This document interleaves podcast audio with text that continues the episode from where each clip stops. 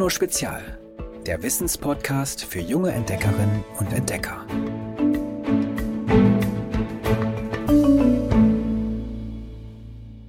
Hallo ihr Lieben, in den nächsten vier Folgen geht es um etwas Magisches.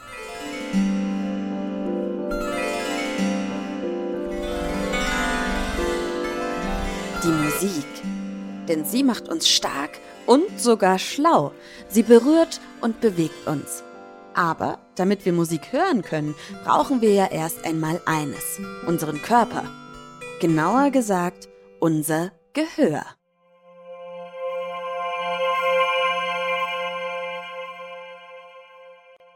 Unsere Ohren sind recht freundliche Organe, denn an ihren Eingängen wird nichts und niemand abgewiesen. Ob Supermarkt, Dudelmusik, eine Pop-Playlist oder Orchesterklänge. Alles strömt durch die Wege und Furchen unserer Ohrmuscheln in die äußeren Gehörgänge. Fummelt euch mal mit dem Finger ganz vorsichtig in ein Ohr, aber Achtung, nicht zu tief. Dieses gut drei Zentimeter tiefe Loch, in das ihr euren Finger reinstecken könnt und in dem ihr vielleicht auch ein bisschen Ohrenschmalz findet, das ist der Gehörgang der bündelt sämtliche Geräusche. Am Ende des kurzen Ohreingangs sitzt dann das Trommelfell. Dieses Häutchen von ungefähr einem Zentimeter Durchmesser schwingt wie ein kleines Trampolin mit jedem Geräusch, das eintrifft. Ob laut oder leise, die Töne passieren hier den Eingang zum Mittelohr und verändern dabei ihre Form. Ob das Dröhnen eines Presslufthammers, eingesprochenes Wort oder unsere Lieblingsmusik. Bis zum Trommelfell wogen Geräusche als Schallwellen durch die Luft. Sind diese Wellen steil und schmal, handelt es sich um einen hohen Ton. Man sagt, er schwingt in einer hohen Frequenz. Bei tiefen Tönen sind die Wellen dagegen langgezogen, wie in einem ruhigen Meer. Sie schwingen in einer niedrigen Frequenz. Treffen Schallwellen nun auf das Trommelfell, bringen sie statt Luft Teile unseres Körpers in Schwingung. Es folgt eine Kettenreaktion. Das Trommelfell stößt im Mittelohr das Gehörknöchelchen namens Hammer an. Dieses schubst den sogenannten Amboss und der den Steigbügel. Das sind die drei kleinsten Knochen unseres Körpers und ihren Namen verdanken sie ihrem Aussehen. Sie alle wohnen in der sogenannten Paukenhöhle. Das ist ein kleiner Hohlraum, der mit Luft gefüllt ist. Dieser Hohlraum ist über die sogenannte eustachische Röhre, auch die Ohrtrompete genannt, mit dem Rachen, also mit Mund und Nase, verbunden. Das könnt ihr selbst überprüfen. Gehen beim Start im Flugzeug oder beim Urlaub in den Bergen die Ohren zu, weil der Luftdruck sinkt, atmet einfach tief ein, haltet die Nase zu und drückt mit der Luft vorsichtig von innen gegen. Schon macht es plopp und die Ohren werden wieder frei, dank der Luft, die ins Mittelohr dringt. Aber zurück zu den Knöchelchen. Der letzte in der Reihe, der Steigbügel, verschließt mit seiner Fußplatte das sogenannte ovale Fenster. Dahinter liegt wieder eine ganz andere Welt, das Innenohr. Hier befindet sich ein zur Schnecke aufgerollter Schlauch. Dieser Schlauch ist mit einer speziellen, wässrigen Flüssigkeit gefüllt, der Lymphe. In der Schnecke reihen sich außerdem winzige Haarsinnzellen aneinander, wie bei einem Mini-Besen. Sie biegen sich unter den Schwingungen, die von der Fußplatte des Steigbügels losgetreten wurden und über das ovale Fenster auf die Flüssigkeit übertragen wurden. Bei leisen Geräuschen neigen sich die Haarsinneszellchen leicht, bei lauten stark. Bei zu lauten Geräuschen brechen sie sogar. Das Problem, sind sie erst einmal abgeknickt, heilen sie nie wieder. Darum tragen Bauarbeiterinnen und Bauarbeiter hoffentlich immer Ohrenschützer, wenn sie Presslufthammer bedienen. Sonst bekommen sie nämlich für immer einen Hörschaden. Aber nicht nur offensichtlicher Krach schädigt die Zellen, sondern auch das Wummern unseres volle Pulle aufgedrehten Lieblingsliedes kann die Ohren verletzen.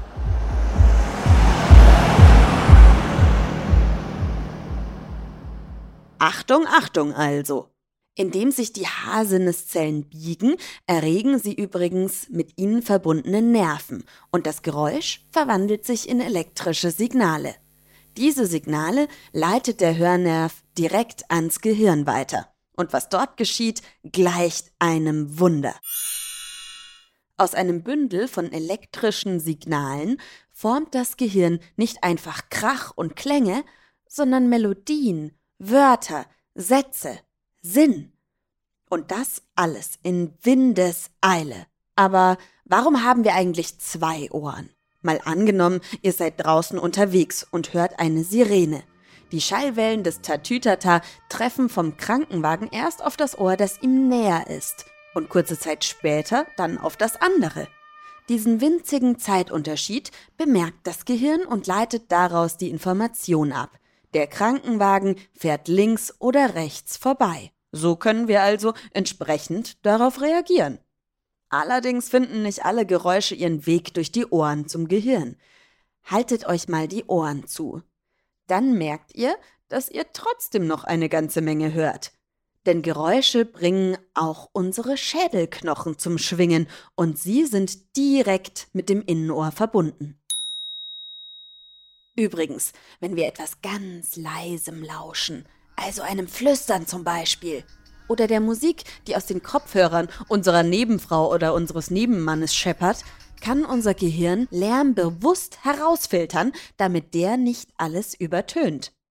Aber es gibt auch Geräusche, die wir gar nicht hören, entweder weil sie einfach zu leise sind oder weil sie außerhalb unseres hörbaren Bereichs liegen. Sehr hohe oder sehr tiefe Töne dringen zum Beispiel einfach nicht zu uns durch, im Gegensatz zu manchen Tieren. Fledermäuse orientieren sich zum Beispiel auch mit sehr hohen Tönen, dem sogenannten Ultraschall. Und von Elefanten weiß man, dass sie tiefstes Brummen, sogenannten Infraschall, wahrnehmen können und sich damit über weite Strecken unterhalten. Das wissen wir, weil raffinierte Technik diese Geräusche für uns immerhin sichtbar machen kann. Nimmt man die Töne mit einem Mikrofon auf, verwandeln sie sich nämlich direkt in elektrische Signale, die auf einem Bildschirm dann als Wellen dargestellt werden können. Wenn wir Musik hören, macht das etwas mit uns. In unserem Hirn passiert nämlich eine ganze Menge. Was genau da vor sich geht, darüber spreche ich mit Eckhard Altenmüller. Er ist Professor für Neurologie und Musiker. Herr Altenmüller, wie die Musik überhaupt über unser Gehör in uns hereinkommt, das haben wir jetzt schon gehört. Aber was passiert in unserem Hirn, wenn wir Musik hören? Also die Musik führt im Gehirn zu einer riesigen Aktivität ganz vieler Hirnzentren, weil die Musik mit so vielen anderen Wahrnehmungsdingen verbunden ist. Also zum Beispiel, wenn wir ein Musikinstrument hören, eine Querflöte oder eine Trompete, dann wird in unserem Gehirn beim Hören dieses Musikinstrumentes, ohne dass wir es sehen, die Erinnerung wachgerufen an eine Querflöte und wir sehen vor unserem inneren Auge eine Querflöte. Das heißt, auch die Zentren, die eben für das Sehen zuständig sind, die werden mit aktiviert. Auch die Emotionszentren werden mit aktiviert. Also die Regionen, in denen wir Gefühle wie Freude, Trauer, auch sowas wie Nostalgie, Vergessenheit programmieren, die werden ebenfalls mit aktiviert.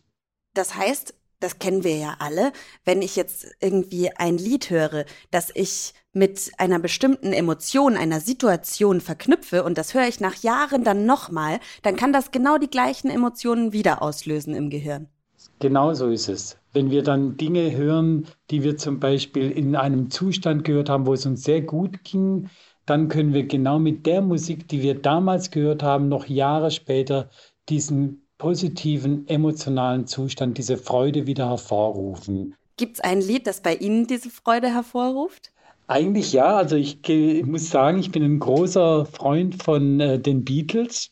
Und da gibt es ein Lied, was ich sehr, sehr äh, stark mag. Das ist eben dieses Yesterday ähm, von Paul McCartney, das eine ganz besonders schöne Mischstimmung zwischen Freude und Trauer in mir auslöst.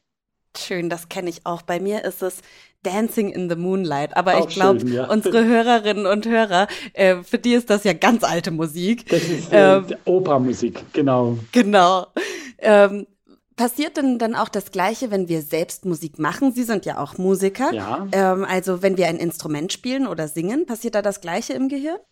Da passiert sogar noch mehr. Wenn wir ein Musikinstrument selbst spielen oder wenn wir selbst singen, dann werden nämlich nicht nur die Wahrnehmungszentren, die Gehörzentren, die Sehzentren, die ähm, Emotionszentren mit aktiviert, sondern da werden auch die ganzen sensomotorischen Zentren, also die Regionen im Gehirn, die die Bewegungen programmieren und die die Bewegungen ausführen, werden mit aktiviert. Und dazu gehört ein riesiger Teil unseres Gehirns, den wir das Kleinhirn nennen. Das ist ein kleiner Anhang hinten am, am, am Gehirn. Äh, der sieht zwar klein aus, enthält aber so viele Nervenzellen wie das Großhirn. Und dieses Kleinhirn programmiert die genaue zeitliche Anordnung der Bewegung, die wir zum Beispiel brauchen, wenn wir rhythmisch klatschen oder wenn wir die Finger in einem richtigen Tempo auf einem Klavier bewegen. Dann wird aber auch noch ein anderes Zentrum aktiviert, tief im Innern des Gehirns. Das nennt man die sogenannten Basalganglien. Dort sind die abgespeicherten Bewegungsabläufe alle gespeichert, die wir brauchen zu musizieren. Zum Beispiel also Fingersätze für Tonleitern oder auch beim Singen bestimmte, wie man einen Ton hält, auch wie man die Atmung kontrolliert. Das ist in den Basalganglien abgespeichert. Und man kann sich das so vorstellen, dass eben dort alle die automatischen Bewegungen in einer Gedächtnisspur programmiert sind und einfach nur abgerufen werden müssen. Ich finde immer wieder faszinierend, was unser Gehirn alles kann. Was macht denn Musik langfristig mit unserem Gehirn? Also unterscheidet sich zum Beispiel das Gehirn von Musikern und Nichtmusikern? Ja, also das Gehirn von Musikerinnen und Musikern und von Nichtmusikerinnen und Nichtmusikern unterscheidet sich.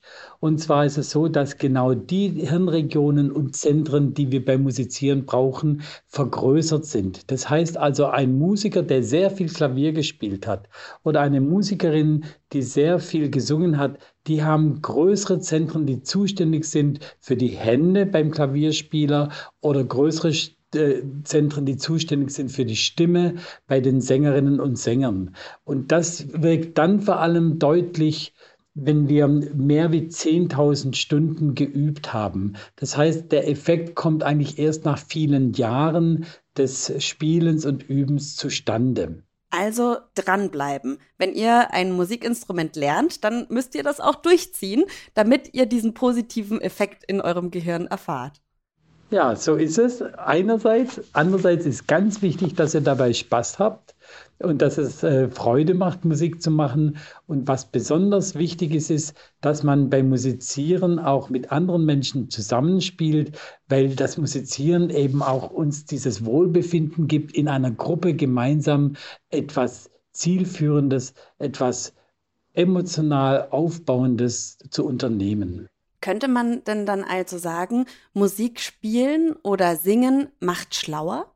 Also Musik spielen oder singen macht ein bisschen schlauer, vor allem wird die Reaktionszeit wird besser, es wird aber vor allem auch die emotionale Wahrnehmung, das heißt, das wie ich bemerke, ob jemand gut gelaunt ist oder jemand schlecht gelaunt ist. Das wird feiner, wenn man Musik macht, weil man nämlich zum Beispiel aus dem Klang der Stimme genauer erkennen kann, in welchem Gefühlszustand das Gegenüber gerade ist.